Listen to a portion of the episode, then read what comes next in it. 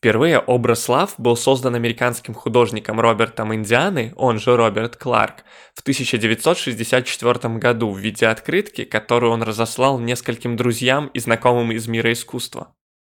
В 1965 году Роберту Индиане было предложено выдвинуть произведение искусства для ежегодной рождественской открытки Музея современного искусства в Нью-Йорке. Индиана представил несколько 12-дюймовых квадратных вариаций на основе своего изображения лав. Музей выбрал наиболее насыщенное сочетание красного, синего и зеленого цветов. Позже в интервью Роберт Индиана сказал, это была самая прибыльная рождественская открытка, которую когда-либо получал музей.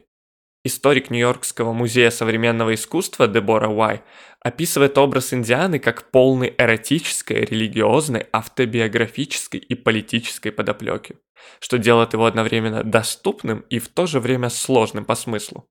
Индиана рассказывал, что его вдохновили эти цвета, потому что его отец работал на заправочной станции Philips 66, чьи цвета в то время были как раз зелено-красными.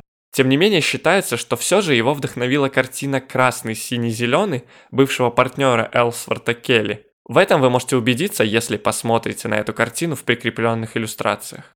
В 1973 году почтовая служба США выпустила 8-центовую марку с изображением лав Роберта Индианы в преддверии Дня Святого Валентина. Презентация состоялась в художественном музее Филадельфии, и марка стала настолько популярной, что в течение следующих лет было напечатано 425 миллионов экземпляров. Резюмируя, можно сказать, что образ LOVE Роберта Индианы стал самой настоящей поп-иконой. Кстати, еще в 2008 году в поддержку президентской кампании Барака Обамы Индиана отчеканил еще одну версию своего бестселлера с английским словом «hope», что значит «надежда».